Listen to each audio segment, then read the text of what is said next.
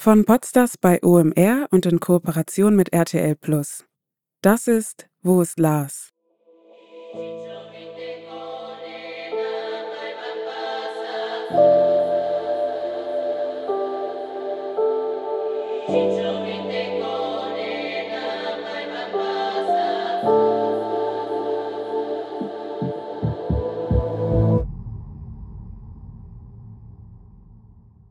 Es sind Schwarz-Weiß-Bilder. Sie sind etwas grobkörnig. Aber alles, was auf ihnen wirklich wichtig ist, ist auch gut genug zu sehen. Ein Mann in einem weißen Ganzkörperanzug inklusive hochgezogener weißer Kapuze springt von der Golden Gate Bridge in San Francisco. Es sind vier Fotos. Auf dem ersten springt der Mann ab. Auf dem zweiten befindet er sich mit ausgestreckten Armen im freien Fall ein paar Meter fliegt er da bereits durch die Luft.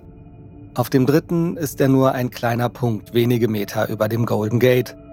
Und das letzte zeigt ihn kopfüber, quasi in der Sekunde, bevor er auf die Wasseroberfläche trifft.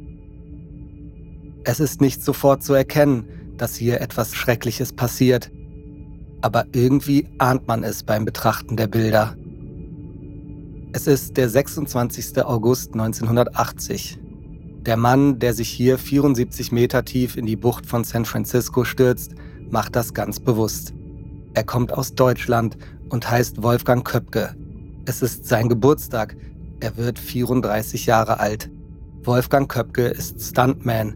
Eine amerikanische Werbefirma will den Sprung vermarkten. 300.000 D-Mark soll Köpke dafür erhalten. Aber nicht nur das. Die Aktion soll sein Ticket nach Hollywood sein, der letzte Schritt in Richtung ganz große Karriere, in Richtung Geld und Ruhm. Köpke will ein Stuntman-Weltstar werden. Zu häufig schon hat er in der Heimat für kleine Gagen seine Gesundheit riskiert, wenn er in Film- und Fernsehproduktionen für 1500 Mark von Hausdächern gestürzt oder in Hafenbecken gerast ist. Schluss damit. Er ist mehr wert. Seine Arbeit, sein Mut, das alles ist einfach mehr wert. Es soll sich lohnen. Köpkes Sprung von der Hängebrücke dauert fünf Sekunden. Aber etwa 20 Meter über der Wasseroberfläche passiert das Unglück in Form einer Windböe, die ihn in die Horizontale dreht. Köpke schreit in Todesangst, obwohl er solche Gefühle normalerweise immer ausschalten kann. Dafür macht er doch extra autogenes Training. Aber jetzt schreit Köpke. Als er mit dem Rücken auf das Wasser schlägt, bricht sein Genick, seine Lungen platzen. Er ist sofort tot. Die 300.000 D-Mark wird die Werbefirma niemals zahlen. Ein toter Stuntman lässt sich schließlich nicht vermarkten. Die Golden Gate Bridge wurde 1937 erbaut. Köpke ist zum damaligen Zeitpunkt nicht der erste Mensch, der beim Sprung von der ikonischen Brücke ums Leben kommt, sondern der 684 aber sein Sprung wird von Kameras festgehalten. Kennt ihr das auch? Ihr habt Dinge gesehen in eurem Leben, die ihr nicht mehr ungesehen machen könnt? Also, ich spreche hier von Dingen, die theoretisch nichts mit euch zu tun haben, die sich aber trotzdem eingebrannt haben vor eurem inneren Auge. Ich zum Beispiel habe nichts mit Wolfgang Köpke zu tun. Ich weiß nichts über ihn außer dass er ein Stuntman aus Hamburg war, der 1980 bei seinem Sprung von der Golden Gate Bridge in San Francisco ums Leben gekommen ist. Und das weiß ich auch nur deshalb, weil ich diesen Sprung gesehen habe. Auf Fotos, die in einem alten Jahrbuch namens Das war 1980 abgedruckt sind. Das Buch habe ich damals als Elfjähriger im Bücherregal meines Vaters entdeckt. Es kam mir irgendwie groß und wichtig, ja bedeutungsschwer vor. Ich meine, hallo? Das war 1980. Das klingt schon so krass. Ich dachte, wow, hier muss es um Dinge gehen, die damals 1980 die Welt aber mal so wirklich bewegt haben. Die einfach das Jahr geprägt haben. Die das Jahr, tja, waren sozusagen. Das war 1980. Das hat mich sofort fasziniert. Also habe ich es von der ersten bis zur letzten Seite durchgeblättert. An alles andere, was es in dem Buch so zu lesen und zu bestaunen gab, kann ich mich längst nicht mehr erinnern. Ich erinnere mich nur noch an die Bilder von dem Mann, der von der Brücke springt. Es war einfach zu krass. Ich war elf Jahre alt und ich konnte auf diesen Bildern einem Menschen beim Sterben zusehen. Bilder können traumatisieren. Dabei kommt es nicht so sehr darauf an, ob der Horror auf ihnen überhaupt genau zu erkennen ist. Manchmal genügt schon die Andeutung des Horrors. Den Rest kann man sich denken. Und Kinder können ihn sich erst recht denken. So wie ich es mir bei den Bildern von Wolfgang Köpke denken konnte, schon bevor ich den Begleittext dazu gelesen hatte. Und so wie man es sich bei den letzten Aufnahmen des laufenden Lars Mittank am Flughafen von Varna denken kann. Ich kann mir gut vorstellen, wie sich Elfjährige gefühlt haben, als sie damals die Bilder von Lars gesehen haben. Ich kann es mir vorstellen, weil ich als Elfjähriger die Bilder von Wolfgang Köpke gesehen habe. Dass inzwischen verdammt viele Elfjährige die Bilder von Lars Mittank gesehen haben müssen, steht sowieso außer Frage. Die Bilder gingen schließlich um die Welt so wie damals die Bilder von Wolfgang Köpke, sonst wären sie wohl kaum in diesem Jahrbuch gelandet.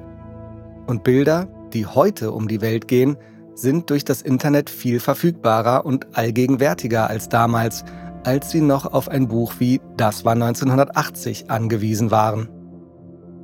Und Lars? Das war 2014. Und vielleicht konnten die Elfjährigen damals nicht sofort erkennen, dass hier möglicherweise etwas Schlimmes passiert. Auf den ersten Blick ist es schließlich nur ein junger Mann, der läuft und läuft und läuft. Aber irgendwie werden die Elfjährigen es geahnt haben, dass sie hier möglicherweise einem Mann dabei zusehen, wie er vielleicht kurz davor ist, einen folgenschweren Fehler zu begehen. Vielleicht aber auch nicht. Aber darum geht es auch gar nicht. Es geht nur darum, dass da etwas Existenzielles im Gange ist, dass dieser Mann, der da läuft, in Angst zu sein scheint. Das Kopfkino erledigt den Rest. Die genauen Umstände müssen wir dafür gar nicht unbedingt kennen und Elfjährige mit ihrer grenzenlosen Fantasie erst recht nicht. Diese Elfjährigen werden die Bilder von Lars Mittank bis heute mit sich herumtragen. Ich weiß das, denn ich trage die Bilder von Wolfgang Köpke bis heute mit mir herum.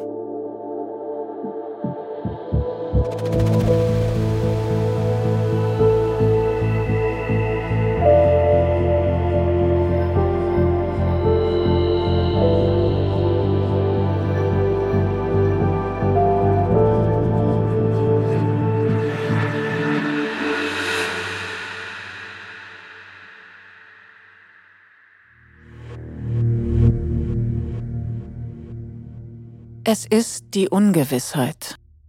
Alle sagen das. Die Ungewissheit ist das Schlimmste. Es bildet sich so ein Zwiespalt. Also einerseits braucht dieser Fall Aufmerksamkeit, damit er geklärt werden kann, damit mehr Leute davon wissen, damit Leute Lars erkennen können.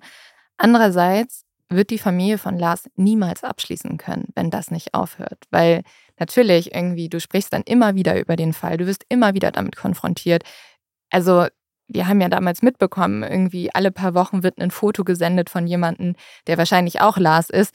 Jedes Mal geht die Hoffnung wieder hoch. Jedes Mal denkt man, oh Gott, vielleicht wurde er gefunden. Und das kann ich mir gar nicht vorstellen, was das mit einem Familienangehörigen macht. Und eigentlich wünsche ich mir einfach nur für die Mutter von Lars, dass irgendwann sie eine Gewissheit kriegt und dann abschließen kann ich glaube, das ist das Allerschlimmste und das hören wir auch immer wieder, wenn wir mit Betroffenen sprechen, wenn wir Fälle behandeln, dass die sagen, ich brauchte, irgendwann musste ich wissen, was passiert ist.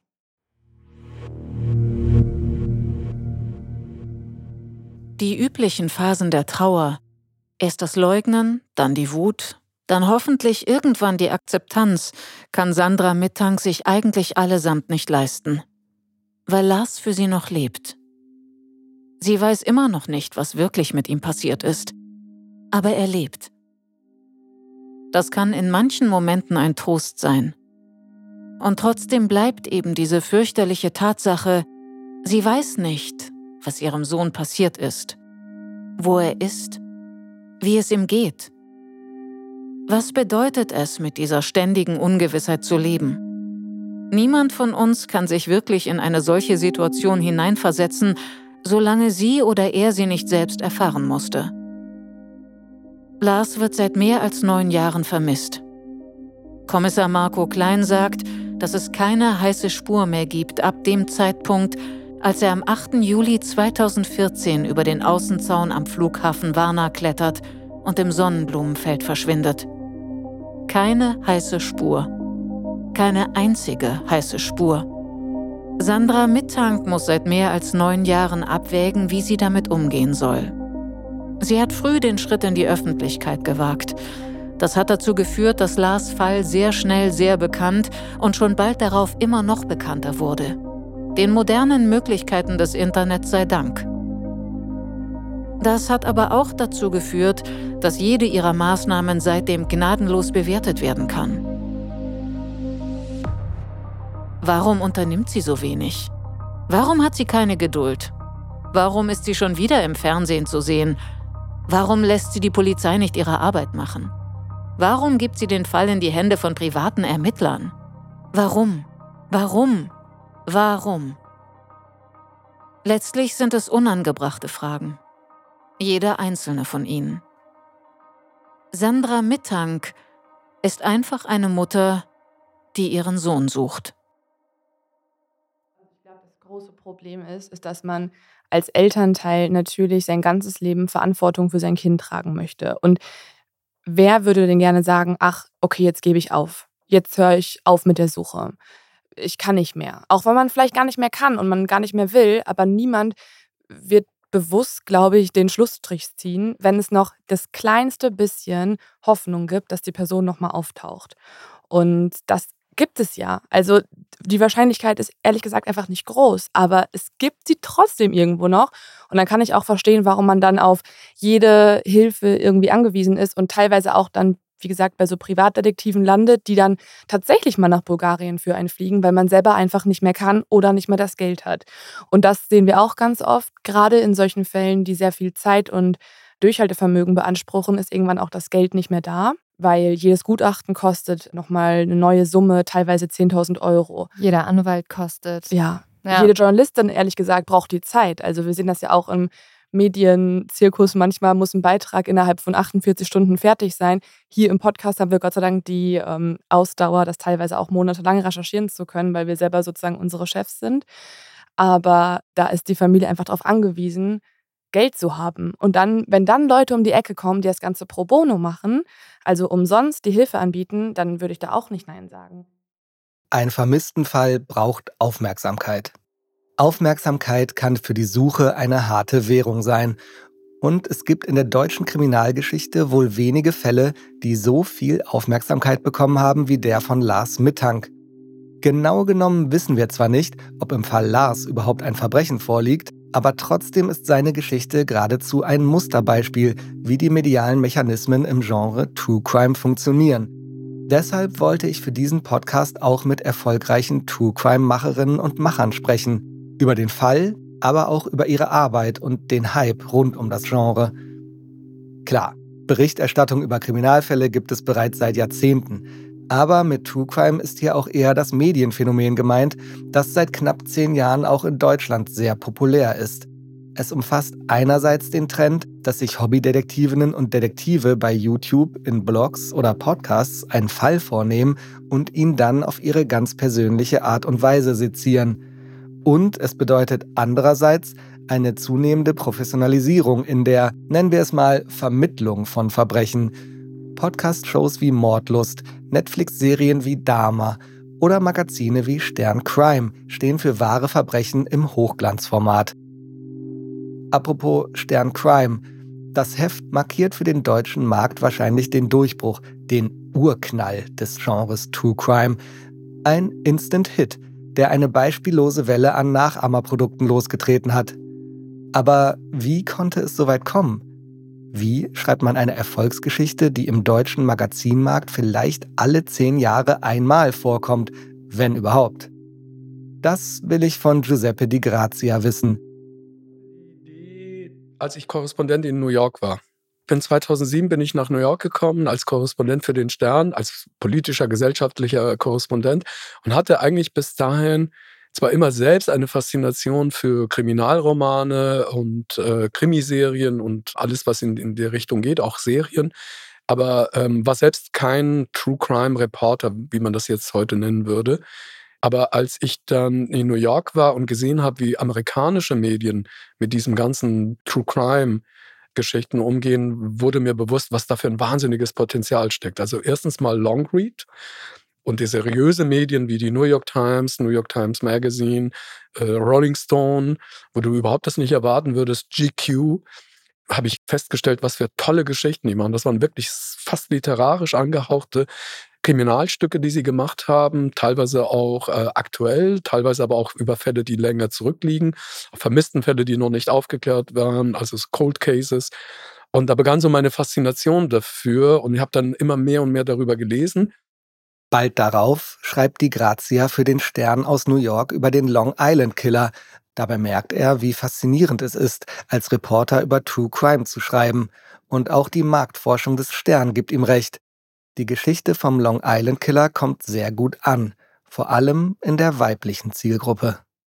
Und dann kam ich 2013 zurück aus New York und dann fing gerade Gruner und Jahr an, damals eine Strategie zu entwickeln. Die Haupthefte, die großen Hefte werden nicht mehr wachsen.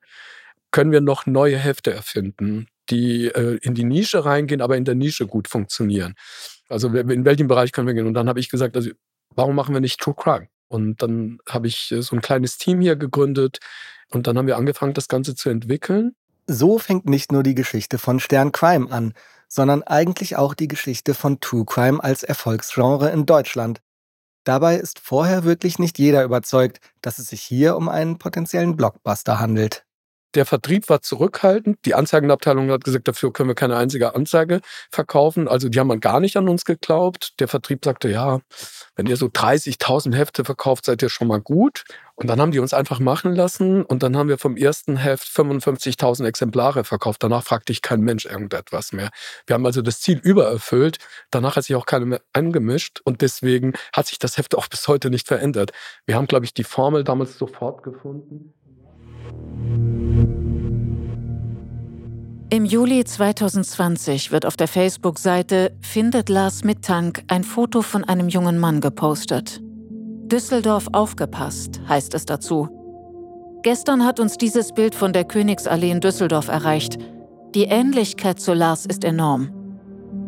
Der Hinweis des Lkw-Fahrers ist noch frisch in den Köpfen und damit auch die Enttäuschung, dass sich die Person aus dem Raum Schildow dann doch nicht als Lars entpuppt hatte. Trotzdem ist die Community sofort wieder voll dabei. In den Kommentaren werden kräftig die Daumen gedrückt. Die verblüffende Ähnlichkeit zu Lars wird wie ein Mantra bestätigt. Es sind die üblichen Hoffnungen und Wünsche. Und sie werden kurz darauf von ebenso üblichen Durchhalteparolen abgelöst, als die Familie über den offiziellen Facebook-Account mitteilt, wie wir soeben erfahren haben, handelt es sich bei dem jungen Mann aus Düsseldorf nicht um Lars. Danke euch allen für eure Hilfe. Wir werden nicht aufgeben. Natürlich werden sie nicht aufgeben. Wie könnten sie? Wer könnte das schon? Aber Düsseldorf wird bis heute der letzte Hinweis bleiben, der wirklich Hoffnung gemacht hat. Zumindest für diesen einen kurzen Moment.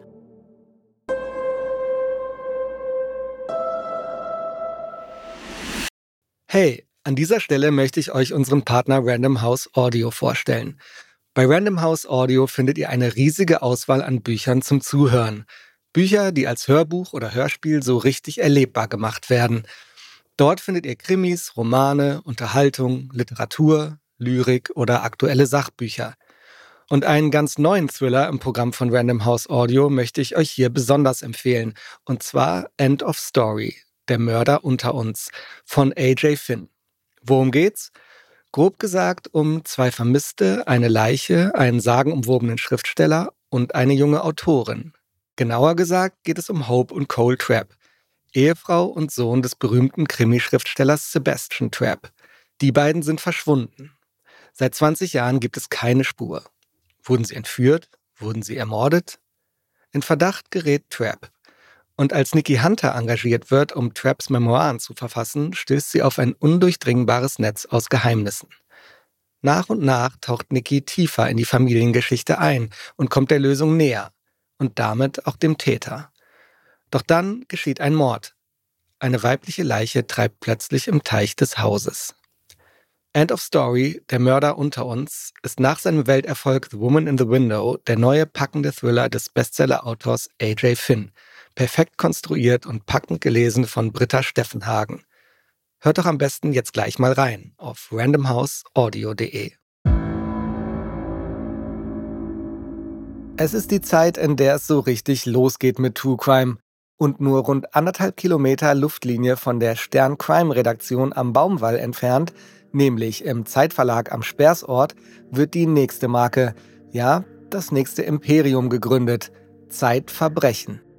Der Podcast von und mit Sabine Rückert und Andreas Sendker setzt fortan neue Erfolgsmaßstäbe, hält sich ab 2017 und bis heute dauerhaft in den obersten Regionen der Podcast-Charts, zieht ebenfalls ein Printmagazin nach sich und während wir an diesem Podcast arbeiten, wird vermeldet, dass Paramount Plus sich die Rechte an einer fiktionalen Serie gesichert hat, die auf Zeitverbrechen basiert. Aus dem Kopfkino, das der Podcast seit Jahren in Gang setzt, wird nun endgültig echtes Kino. Aber sind wir denn plötzlich alle zu Voyeurinnen und Voyeuren geworden, die sich am Leid anderer ergötzen, die sich ihren Kick in True Crime Stories suchen, um dem drögen Alltagstrott zu entfliehen? Ganz so einfach ist es natürlich nicht. Die forensische Psychiaterin Nachla Saimeh ordnet für uns die verschiedenen Funktionen von True Crime für die Konsumentinnen und Konsumenten ein. Ich glaube, das sind sehr unterschiedliche Funktionen. Also Aktenzeichen XY, das ich in der Tat auch noch aus meiner sehr frühen Kindheit kenne, äh, die ich auch in den 70er Jahren verorte, hat natürlich eine Funktion der ähm, Verbrechensaufklärung. Das heißt, das bedient natürlich auch ein bisschen etwas an einen voyeuristischen äh, Abendgrusel, aber letzten Endes ist damit doch eine Intention verbunden, dass die Bevölkerung gefragt wird, ob sie in irgendeiner Weise Hinweise liefern kann. Also insofern würde ich dieses Format noch mal so ein Stück weit rausnehmen. Das andere ist, dass wir natürlich mittlerweile eine absolute Krimi-Flut haben. Also einfach die, die Erzählungen, also in meiner Kindheit gab es immer freitagsabends den Krimi und irgendwann sonntags den Tatort und ansonsten war es das. Gab es aber natürlich auch nur wenige Sendetermine. Und ähm, jetzt haben sie im Grunde jeden Tag auf allen Kanälen irgendwelche Kriminalfilme. Das lebt natürlich davon, dass die Bedrohung immer im Außen ist. Sie ist immer in der Erzählung selber drin. Und ich glaube, das tiefste Motiv für dieses Interesse liegt darin begründet, dass wir als Menschen natürlich sterben müssen, wie, wie alle Lebewesen sterben müssen, dass wir nicht wissen, wann das sein wird und dass wir nicht wissen, wie das sein wird. Und es gibt unendlich viele Zeitpunkte und Möglichkeiten, an denen das sein kann. Und das wissen wir nicht. Und wir sind aber in der Lage, uns imaginativ vorzustellen, wann und wie und wodurch wir sterben könnten. Und das ist in der Regel alles irgendwie unpläsierlich. Also entweder es ist eine schwere Krankheit oder es ist ein Unfall oder es ist vielleicht ein Gewaltverbrechen. Man kann sich natürlich auch vorstellen, irgendwie mit, weiß ich nicht, 102 friedlich im Bett einzuschlafen, aber das ist vielleicht äh, statistisch auch eher die Ausnahme. Das heißt, wir alle verbinden mit dem Thema des Lebensendes in irgendeiner Weise etwas Unangenehmes. Und diese Furcht ist dem Menschen eingegeben. Sie war aber in früheren Jahrhunderten normal. Da wurde ständig gestorben. Ja? Da wurden ständig Kinder geboren, die wurden nicht alt. Die Mutter starb im Kindsbett. Also es wurde ständig gestorben. Das war alles Teil der, der Gesellschaft. Jetzt ist es so, dank der modernen Medizin wird deutlich seltener und deutlich vor allen Dingen sehr viel später gestorben. Und wir haben das Sterben verlagert im Grunde hinter institutionellen geschlossenen Mauern und wir haben es ein Stück weit professionalisiert. Es ist jetzt ein medizinischer Akt. Und die Angst bleibt aber. Und wir verschieben diese Angst in Erzählstrukturen, vielleicht mehr als früher. Und dafür bietet ein Krimi natürlich eine spannende Form und eine unterhaltsame Form. Zum anderen steigt das Interesse an Psychologie also das Interesse daran, sozusagen, wie funktionieren Menschen, wie funktionieren Menschen emotional, wie funktionieren sie kognitiv, wer sind wir, wie verhalten wir uns, warum verhalten wir uns, wie wir uns verhalten. Und auch wenn man diesen Satz jetzt ja nicht ganz leichtfertig mehr ausspricht. Wir leben ja zumindest hier immer noch in einer Friedensgesellschaft. Das heißt, dass wir die ganz großen Gewaltkatastrophen in den letzten 70 Jahren in unserer Gesellschaft so nicht erlebt haben, sondern schwere Gewalt war immer Einzelgewalt. Also selbst wenn Sie die RAF angucken, die ja schon eine Menge Unglück in die Gesellschaft gebracht hatte, trotzdem sind das relativ, relativ wenige Taten und relativ wenige Opfer. Das ist alles noch im Einzelfallbereich. Diese ganz großen Menschheitskatastrophen, die haben über eine lange Zeit woanders stattgefunden. Und das heißt, wir verlieren den Bezug dazu, wie dünn unsere zivilisatorische Schicht ist, sich dem anderen gegenüber wohl zu verhalten. Und das heißt, dieses ganze Thema des Abgrunds, der hochaggressiven Verhaltensweisen anderen Menschen gegenüber und das, das Töten eines anderen Menschen ist eben das maximale Tabu, das sie übertreten können. Das projizieren wir in diese ganzen True Crime Stories, in die Krimis als Fiktion und dann auch in das True Crime Format im Sinne von, was es doch alles gibt.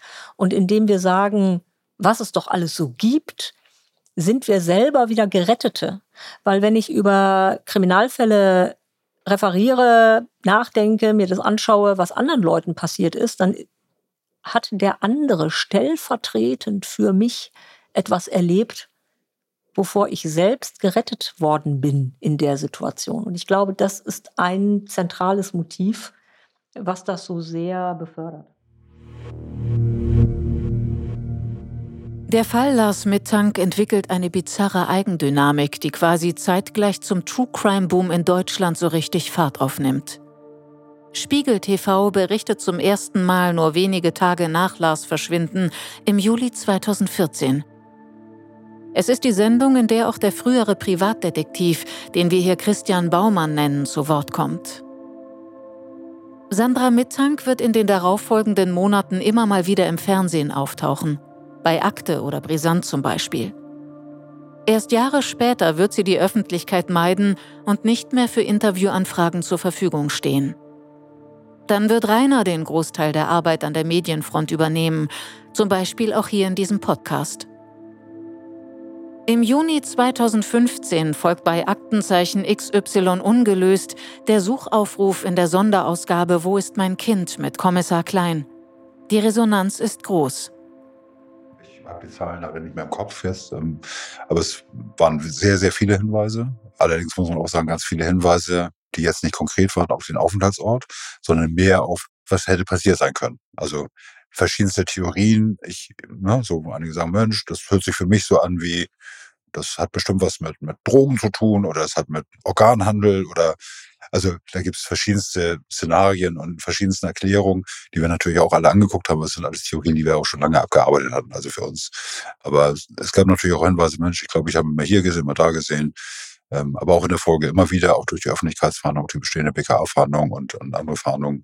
Ähm, und, und auch die Präsenz im, im Internet ist, ist natürlich ähm, überragend, so dass immer mal wieder sporadisch Mensch, ich weiß nicht, ich habe da jemanden gesehen, vielleicht ist er, der war komisch oder und dann versuchen wir dem nachzugehen und oftmals ist es auch gelungen, tatsächlich die Person zu identifizieren, aber es handelt sich dann eben nicht um Lars. 2019 wird der Fall noch einmal bei Aktenzeichen XY besprochen. Aber zu diesem Zeitpunkt gibt es schon unzählige Blogger und Vlogger, die sich längst ihren eigenen Reim auf Lars Mittank gemacht haben die ihre eigenen Theorien aufstellen und ungeprüft ins Netz packen. Sie stellen quasi Kollateralschäden des True Crime Hypes dar. Insbesondere für Angehörige sind sie Segen und Fluch zugleich. Menschen, die sich einen eigenen Reim auf Lars Mittank machen, die gibt es auch im Freundeskreis von Romy Hausmann. Freundin, von der ich dir gerade erzählt habe, die hat mir lustigerweise gestern Screenshots geschickt, äh, weil die ist auch aktiv in so einer Last Mittank Gruppe. Und da hat sie mir Screenshots geschickt von irgendeinem User, der hat ein Profil, da steht schon mal drin in der Profilbeschreibung, ich weiß, wo Last Mittank ist und gibt da irgendwelche Beschreibungen von einem potenziellen Fundort. Ja. Und das ist so ein Beispiel, wo du sagst, okay, einerseits wir dürfen nicht vergessen, es wurde tatsächlich über Reddit und wie sie alle heißen, es wurden schon Kriminalfälle gelöst. Also das darfst du wirklich nicht vergessen. Es ist nicht zu unterschätzen, wenn da einmal was ins Rollen kommt, was da vielleicht auch für eine Macht sein kann, wenn die auf dem richtigen Weg sind. Aber das wird nicht immer mit Respekt behandelt. Viel ist ja wirklich so, das wird hochgekocht und das ist einfach nur der Spaß an der Spekulation und das kann natürlich auch viel kaputt machen. Und ich glaube, am schwierigsten ist das tatsächlich auch für die Familie, weil ähm, wenn dein Fall oder der Fall deines Angehörigen ja öffentlich ist, du verfolgst das sicherlich alles. Ne? Und dann liest du vielleicht auch manche Dinge, die richtig, richtig wehtun. Es geht ja nicht nur darum, dass Leute vielleicht sinnvolle Logikketten irgendwie auseinander dröseln und wirklich mal auf Punkte kommen, wo du sagst, das wäre vielleicht wert, da mal nachzugucken, hat irgendwie noch keiner gemacht dann ist das ja was ganz, ganz Tolles. Und dann, weißt du, führt das auf einen guten, guten Weg. Aber wenn es wirklich nur darum geht, möglichst sensationsheischend sich gegenseitig hochzuschaukeln in den Spekulationen, glaube ich, kann das sogar gefährlich sein. Der fast schon kriminelle Erfolg von Zeitverbrechen hat sowohl schnelle als auch langfristige Konsequenzen für die deutsche Podcast-Landschaft. Denn schon bald sind es nicht mehr nur die klassischen Medienmarken wie Stern oder Zeit, die sich ein Stück vom True Crime Kuchen krallen. Auch Philipp Fleiter gehört mit seinem Podcast Verbrechen von nebenan zu den großen Namen der Szene. Er erinnert sich noch gut, wie bei ihm damals alles angefangen hat. Der Podcast ist tatsächlich einfach aus der Lust und aus dem Interesse äh, an dem Thema heraus entstanden. Also ich komme ja vom Radio, habe lange beim Radio moderiert, Nachrichten gemacht und habe mich immer für die Verbrechen vor allem interessiert, die bei uns in der Region auch stattgefunden haben. Da hat man gesagt, hey, ich möchte gerne vor Gericht dabei sein, wenn ich die Chance habe.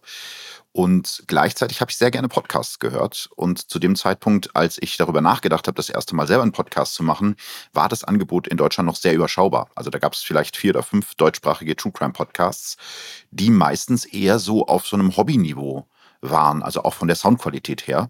Und ohne jetzt wirklich einen Masterplan im Kopf zu haben, habe ich für mich entschieden, ich probiere das auch mal aus. So schwierig kann es ja gar nicht sein.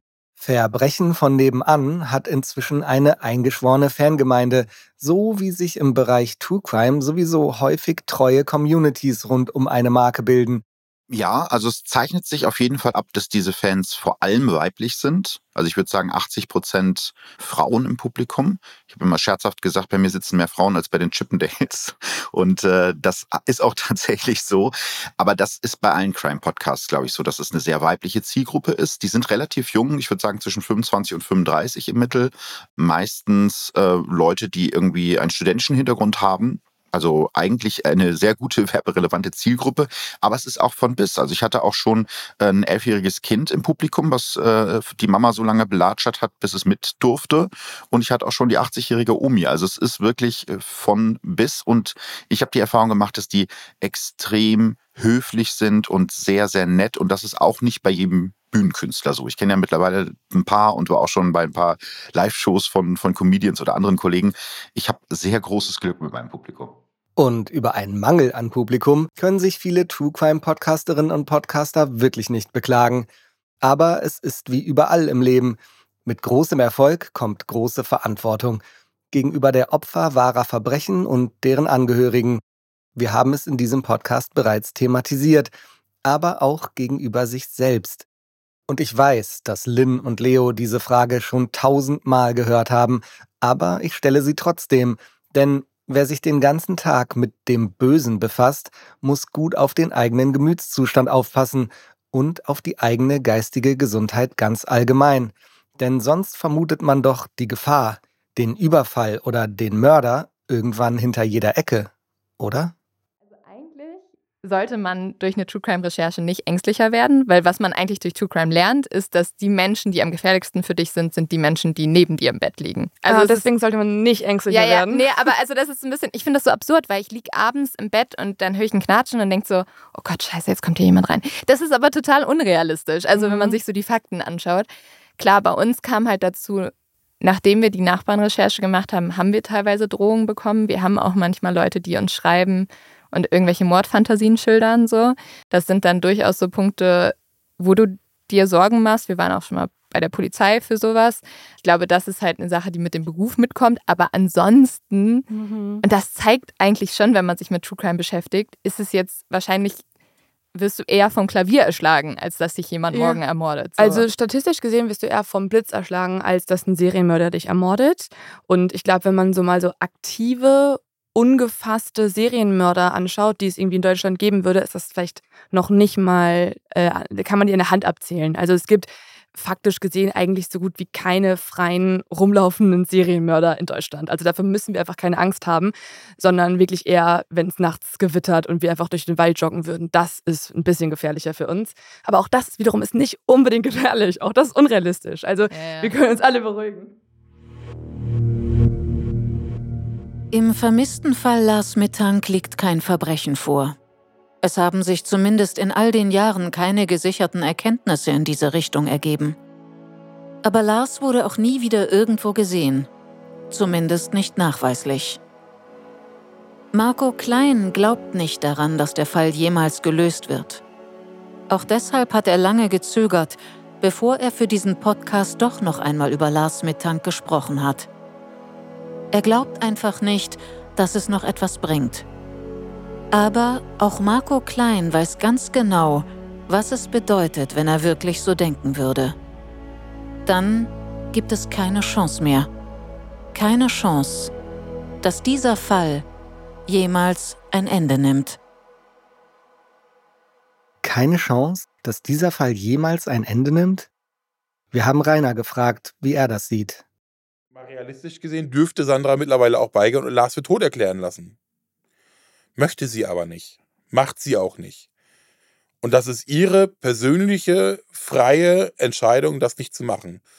Und es ist auch wirklich schwieriger, jemanden danach wieder für lebend erklären zu lassen, wenn er dann dann gefunden wird. Deswegen machen wir es nicht. Und Sandra ist der festen Überzeugung, dass Lars lebt und solange ich keine Leiche habe, lebt er für mich auch.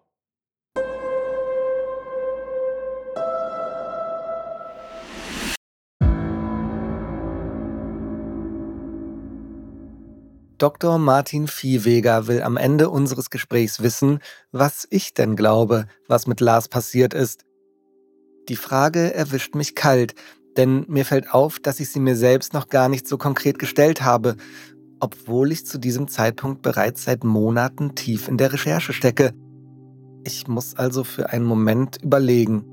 Und dann stelle ich etwas fest, das mich fast ein bisschen verstört – denn wenn ich alle Möglichkeiten, alle Theorien, alle Wahrscheinlichkeiten und Unwahrscheinlichkeiten in Betracht ziehe, dann bleibt nach all den Jahren, die inzwischen vergangen sind, am Ende eigentlich nur ein Szenario übrig. Ein Szenario, das auch nur ansatzweise tröstlich wäre.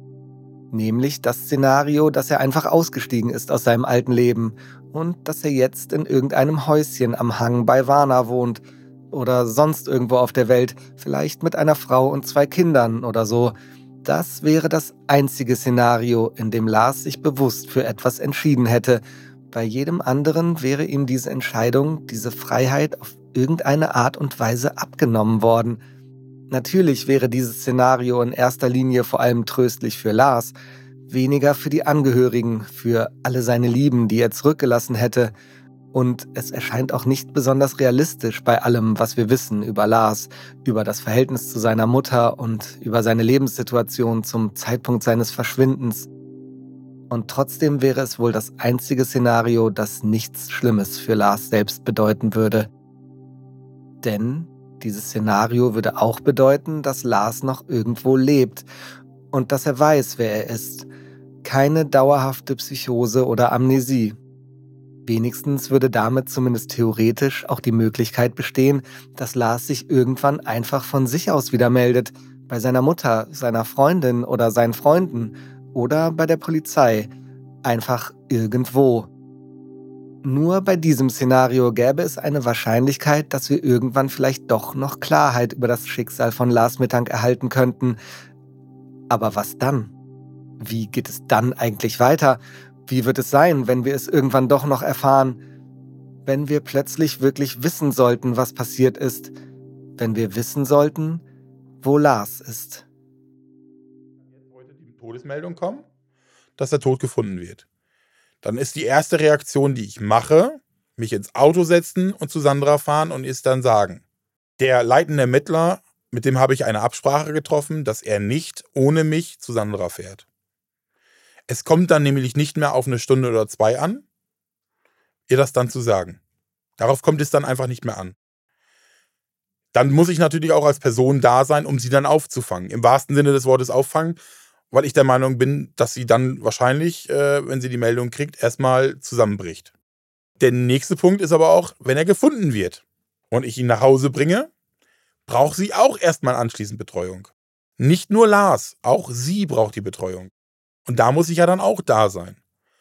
Und dann bleibt ja noch Punkt 3, dass das Telefon klingelt und es heißt, ich lebe da und da, ich möchte nicht mehr nach Hause kommen. Wenn er das sagt, habe ich Sandra, das habe ich schriftlich von ihr, dann führt sie das letzte Telefonat mit ihm, möchte noch einmal seine Stimme hören, möchte diese Aussage von ihm haben und dann akzeptiert sie es. Das habe ich mit ihr schriftlich festgehalten. Weil einfach der Punkt ist, ab da, wo er diese Aussage trifft, muss sie es akzeptieren. Er ist nicht ihr Eigentum, es ist kein Kind der Welt und dementsprechend muss sie dann damit klarkommen. Aber sie ist auch so klar, dass sie das von sich aus vorgeschlagen hat. Lass uns das bitte schriftlich festhalten, dass die Informationen dann nur bei dir bleiben. Wenn Lars sich meldet, er möchte nicht, dann ist das so. Aber dieser Fall, dass dieser Fall eintritt, ist unter 1%. Weil ich einfach weiß, dass er hier ein sehr gutes Leben hat. Also ich muss tatsächlich sagen, sehr gut, weil dieses Verhältnis, ähm, was mir auch Externe beschrieben haben, zwischen Mutter und Sohn, das würde ich mir in meinem Leben auch manchmal wünschen. Könnt ihr euch noch an Fleming Hansen erinnern? Den Typen aus meinem Buch, aus dem Intro der ersten Folge? Nun, inzwischen kann ich sagen, der gute Fleming wäre über die Recherche an diesem Podcast garantiert verrückt geworden. Am Anfang hätte es ihn wahrscheinlich noch fasziniert. Er wäre angefixt gewesen von all den mysteriösen Details. Aber irgendwann wäre es wohl selbst ihm zu viel geworden. Und er hatte ausgesehen wie dieses Emoji, dem der Kopf platzt, weil er ein viel zu ungeduldiger Typ ist, einerseits. Aber andererseits nicht zuletzt auch deshalb, weil ihm im Internet so viele andere Fleming Hansens begegnet wären. So viele, die genauso sind wie er, die genauso denken. Wahrscheinlich wäre Fleming darüber irgendwann in eine Identitätskrise geraten. Schließlich muss es doch komisch sein zu merken, da draußen gibt's Millionen wie mich. Oder ist das eventuell genau das, was all die Fleming Hansens anstreben, ein Heer aus Gleichgesinnten zu bilden? Auch wenn sie andererseits nur zu gerne so tun, als hätten sie ihre Erkenntnisse hochexklusiv. Alleine im All Mystery Forum, von dem ich euch bereits erzählt habe, gibt es jedenfalls unglaublich viele Fleming Hansens.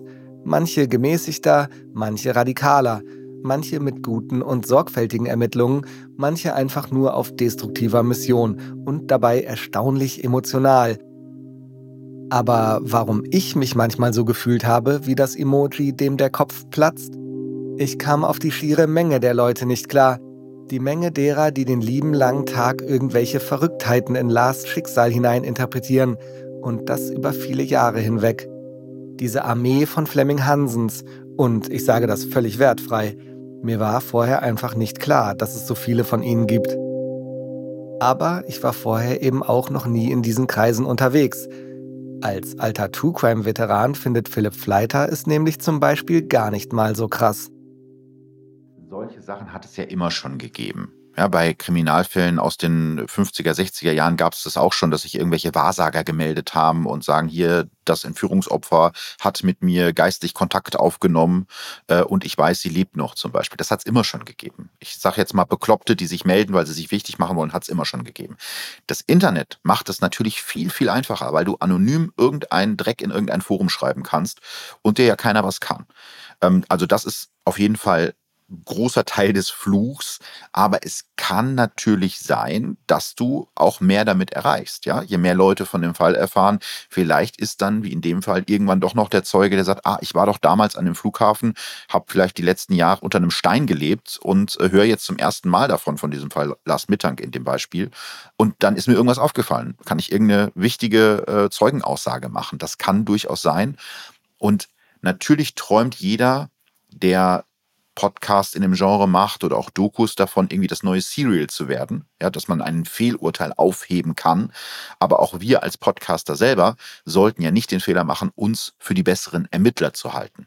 Wir sind Journalisten, wir können kritisieren, was falsch gelaufen ist, wir können den Finger zeigen auf Sachen, die nicht funktionieren, wir können Aufmerksamkeit schaffen für Fälle, aber die Fälle zu lösen, das ist Aufgabe der Ermittlungsbehörden. Was Philipp Fleiter hier sagt, ist verdammt wichtig. Es gibt unzählige Podcasts, Reportagen und Fernsehbeiträge, die sich mit ungeklärten Vermissten oder Mordfällen beschäftigt haben. Nur die Ermittlungen der Profis konnten auch sie nicht ersetzen. Aber was können diese Profis heute noch für Lars Mittank tun? Der Fall liegt bei der Kripo in Itzehoe, schon seit 2014. Und aus der Absage, die wir aus Itzehoe für unsere Interviewanfrage bekommen haben, bevor sich Marco Klein als ehemaliger Ermittler bei uns gemeldet hat, ist abzuleiten, dass der Fall zurzeit nicht gerade die allergrößte Priorität bei den dort Zuständigen besitzt. Und ganz ehrlich, wie könnte er auch, nach all den Jahren ohne heiße Spur? Das alles lässt eine hartnäckige Hilflosigkeit aufkommen, bei uns und bei allen, die sich länger mit diesem Fall beschäftigen. Ich habe selten so eine große Verantwortung gespürt wie hier, gegenüber den Ermittlerinnen und Ermittlern, den Angehörigen, gegenüber Sandra Mittank, gegenüber Lars.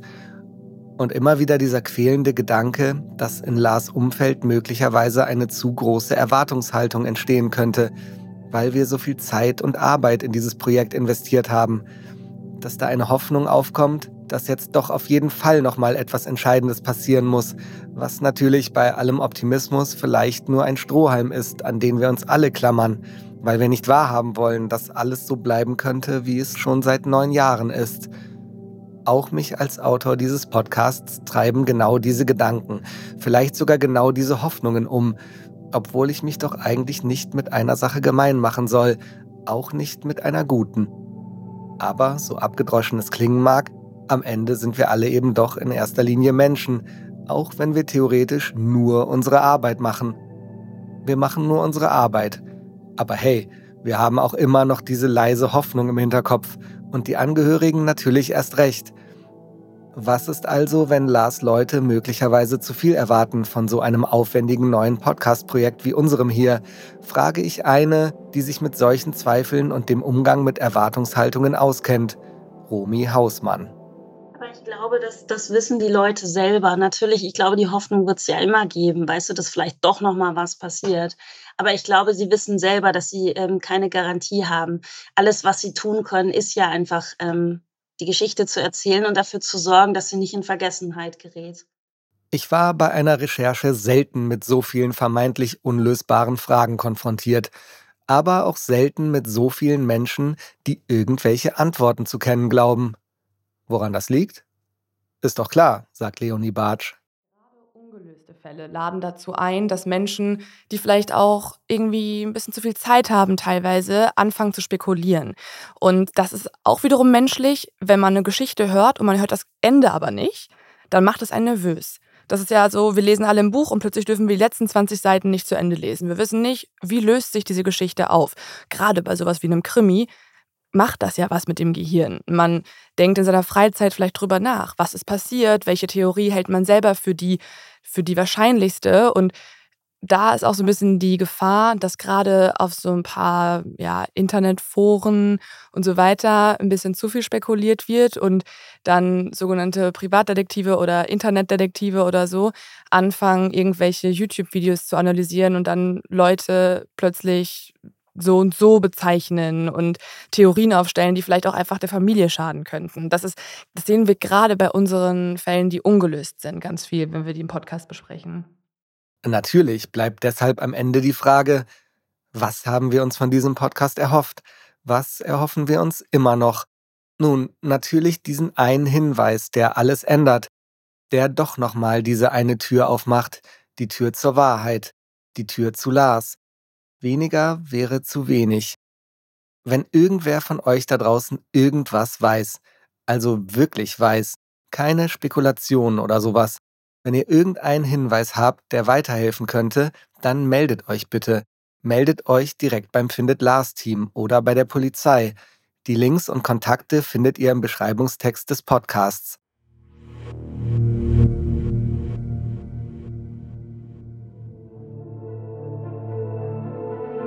Lars lebt, sagt Sandra Mittank.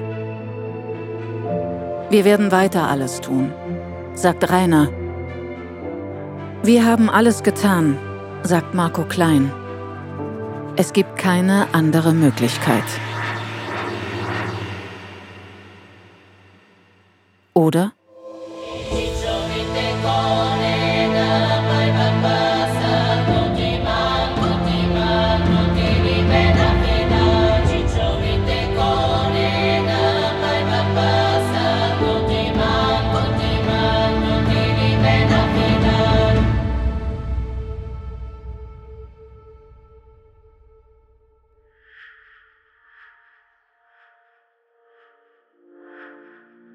Wo ist Lars ist eine Produktion von Podstars bei OMR in Kooperation mit RTL Plus.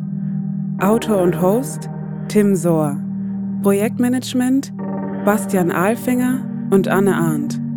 SprecherInnen Tim Sohr, Verena Wolfin, Matti Klemm und Lolita Kabasele. Aufnahmen, Postproduktion, Sounddesign und Musikkomposition Dominik Völkel und Florian Damm. Sprachregie und Außenaufnahmen Maximilian Bosch. Cover Simon Batt, Leopold Schäfer und Antonia Albert. Kamera Leopold Schäfer. Videoschnitt Leopold Schäfer und Ole Suhr. Marketing Hanna Gilwald und Jana Riemenschneider. Campaign Management Jennifer dos Santos. Executive Producer Konstantin Buhr Vincent Kittmann und RTL Plus. Vielen Dank an all unsere GesprächspartnerInnen. Wenn euch Wurst Lars gefallen hat und ihr keine Folge mehr verpassen wollt, freuen wir uns, wenn ihr den Podcast abonniert, bewertet und weiterempfehlt. Das war die vorerst letzte Folge von Wurst Lars. Wir danken euch fürs Zuhören.